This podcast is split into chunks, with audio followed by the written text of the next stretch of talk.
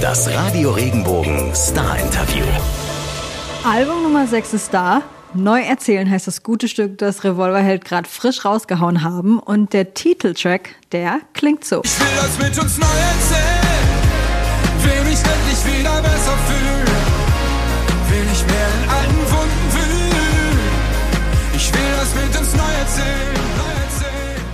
Hey, ich bin Marlene Vogel und am Release-Tag habe ich mit Sänger Johannes Strate über die neuen Songs gesprochen. Was sein Sohn dabei mitzureden hatte, für was es sich für Johannes lohnt, seine Pläne auch mal über Bord zu werfen Wenn mein Sohn sagt, wollen wir in den Baumarkt fahren, dann sage ich, ja, machen wir. Ach, wir wollten Keller aufräumen. Egal, wir fahren jetzt in den Baumarkt. und was der Regenbogen Award mit ihrem Track mit The Night Game zu tun hat. Das hört ihr jetzt. Wie fühlst du dich heute? Ach, äh, super, ehrlich gesagt. Gut drauf. Ich meine, es ist schon immer toll, wenn so ein Album, an dem man jahrelang gearbeitet hat, rauskommt. Das glaube ich dir. Es ist jetzt Album Nummer 6, Neu erzählen. Und Ja. ihr schlagt ja damit ein neues Kapitel in eurer Geschichte auf. Und was, was hat das neue Kapitel geprägt? Vieles. Also ähm, neu erzählen. Der Song ist erstmal eine Fortsetzung von einem Song von unserem alten Album, der da heißt Unsere Geschichte ist erzählt.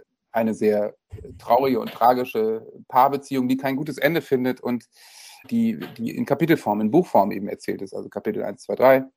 Und da kam dann doch immer mal wieder der ein oder andere Freund oder Freundin zu mir, die gesagt haben, ey, schöner Song, aber ich kann mir den nicht immer anhören. Der ist so hoffnungslos, sehr fürchterlich. Dann habe ich gedacht, ich mache vielleicht mal was, was ich in 20 Jahren noch nicht gemacht habe und schreibe einfach eine Fortsetzung. Und das mit Neuerzählen dann eben passiert. Deswegen startet das Album eben auch mit neues Buch, neues Glück. Das alte, also unsere Geschichte ist erzählt, lege ich weg. Das ist eben dieser Song. Und ansonsten sind wir eigentlich eine Band, die auch immer wieder sich neu erzählt, die keine Lust hat auf Stillstand Stand und immer in dieselben Fußstapfen treten. Das ist einfach irgendwie nicht so unser Ding. Und deswegen finden wir es immer spannend, auch neue Sachen auszuprobieren. Sonst wird es ja auch langweilig, ne? So Gibt es. das öfters äh, bei dir, dass Leute auf dich zukommen und dich auf so eine Idee bringen, etwas nochmal zu ändern oder generell dir Inspiration liefern für neue Songs?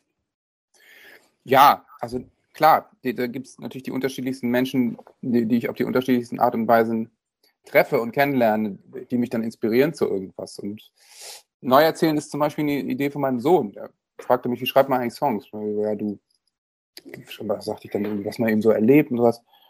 Ja, du kannst ja mal einen Song über Mathe schreiben. Ich so, ja, ja, vielleicht.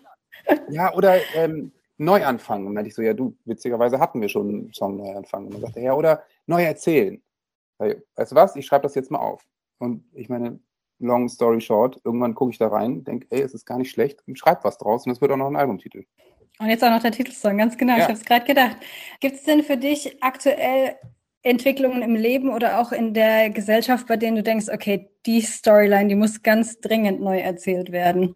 Ach, das ist meistens so, dass es spontan ist und ich dann gucke, das irgendwie aufschreibe, vielleicht sagt das dann auch nochmal drei Monate oder ein halbes Jahr und dann mache ich einen Song draus. Aber ich glaube, wir als Menschheit sind natürlich schon auch an einem Punkt, wo wir uns dringend mal neu erzählen müssen. Und ich bin gespannt, wann wir dann wirklich auch ernsthaft mal damit anfangen. Was glaubst du, was ist der nächste Schritt aus deiner Sicht? Aber wir haben, glaube ich, einfach generell immer noch viel, viel zu viel Angst vor Veränderung. Ne? Und wenn man sich überlegt, was weltweit immer noch für eine unfassbar tranige Klimapolitik betrieben wird, ist es halt, es ist nicht zu fassen. Also wie können wir denn sagen, die Wirtschaft oder es ist wichtiger, dass regelmäßig die Autos Verbrenner vom Band laufen, anstatt dass wir unser aller Welt retten. Das ist einfach verrückt. Also Wirtschaft mag für die nächsten zehn Jahre stimmen, aber das wird alles in 50, 60 Jahren so nicht mehr möglich sein, wenn wir so weitermachen. Und trotzdem ist eben der kurzfristige Profit immer noch der äh, Treiber der Welt. Traurigerweise, ne? Wenn wir so weitermachen, haben wir irgendwann keinen Planeten mehr, auf den wir den So ganzen es. Profit abfeiern können. Aber gut. Viele von uns haben ja auch immer keine Zeit. Ja. Ein Song auf dem Album, so eine sehr beliebte Ausrede ja auch bei uns. Äh, erwischst du dich manchmal dabei, die Ausrede selbst zu benutzen? Und wenn ja, für was hast du dann in der Regel keine Zeit? ja, keine Zeit kann ja auch heißen, keine Lust. Ne? Ja, genau. Ähm, genau. Also ja, ich habe diese Au- Aussage sicher schon mal gemacht, gerade so am Telefon. Du, ich habe jetzt auch gar keine Zeit mehr und ich muss jetzt auch los hier, ich muss einsteigen und dann legst du auf und gehst weiter spazieren. Ja, wenn man einfach natürlich keine Lust hat oder das hundertste Telefonat geführt hat, so ungefähr, dann kann das schon mal passieren. Aber ich kenne das bei uns aus der Branche, sagen wir mal die Leute aus der Plattenfirma, die haben eigentlich alle permanent zu viel zu tun, zu viele Themen auf dem Tisch. Es ist immer zu viel. Das heißt, es ist ein völliger Normalzustand, dass man sagt, ja, ich habe keine Zeit. Ja, ist aber auch echt viel gerade so. Also diese permanente Überforderung. Und dann kommt Corona, jeder geht ins Homeoffice, dann kannst du beruflich und privates gar nicht mehr trennen. Also das ist natürlich ein hochgradig ungesunder Zustand, aber er wird eben als gegeben hingenommen und wir ändern nichts dran. Ne? Also diese permanente Überforderung, die ist normal. Irgendwann kommt vielleicht die Vier-Tage-Woche. Das wäre schön. Das wäre schön, vielleicht für alle, die Lust haben auf neue Ideen. Im Song kommt auch vor, meine To-Do-Liste wird niemals reichen. Bist du so ein strukturierter Typ, der mit so To-Do-Listen auch selber arbeitet? Ja, ja, ich bin schon ein strukturierter Typ, auf jeden Fall, äh, der sich wichtige Sachen auch aufschreibt und schon auch irgendwie, ja, wahrscheinlich irgendwie auch To-Do-Listen hat.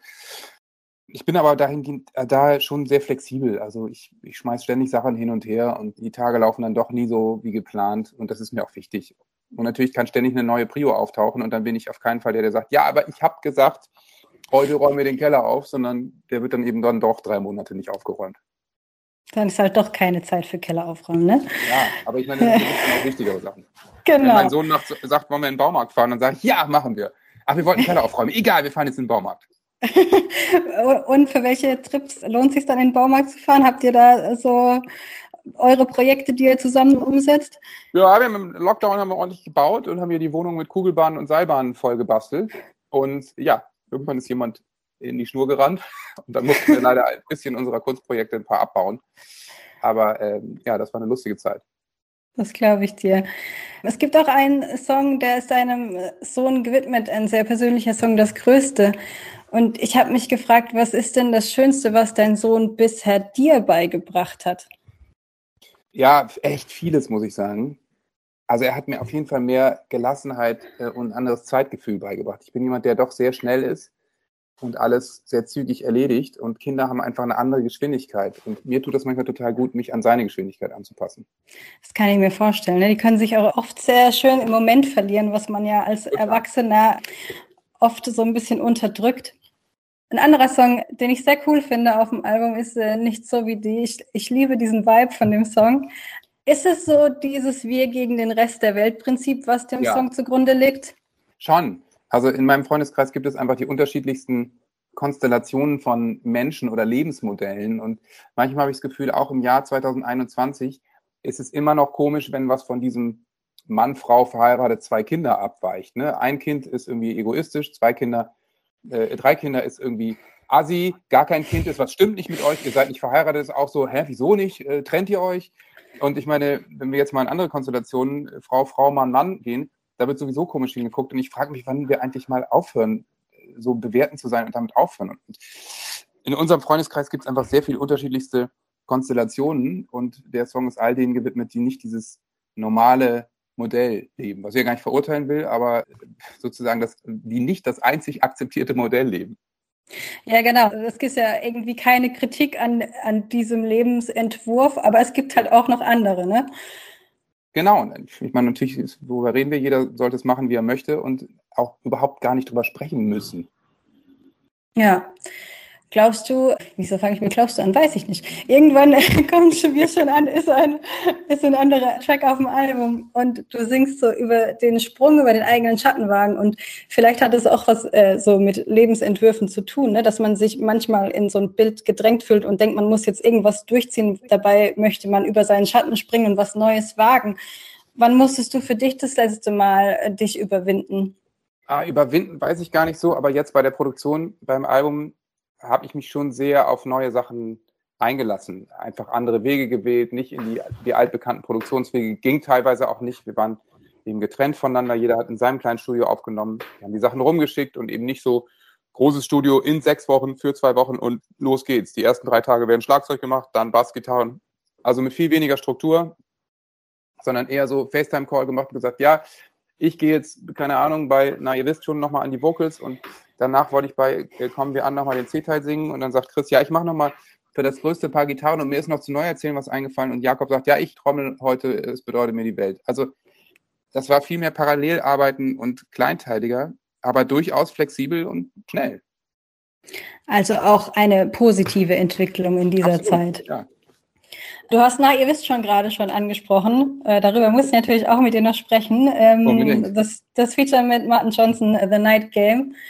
Wie kam's und hat der Regenbogen Award da eine Rolle gespielt? Ja, hat er ja wirklich witzigerweise. Also es war 2010, als wir eine Tour gespielt haben und eine Band aus den USA namens Boys Like Girls Support spielen sollten.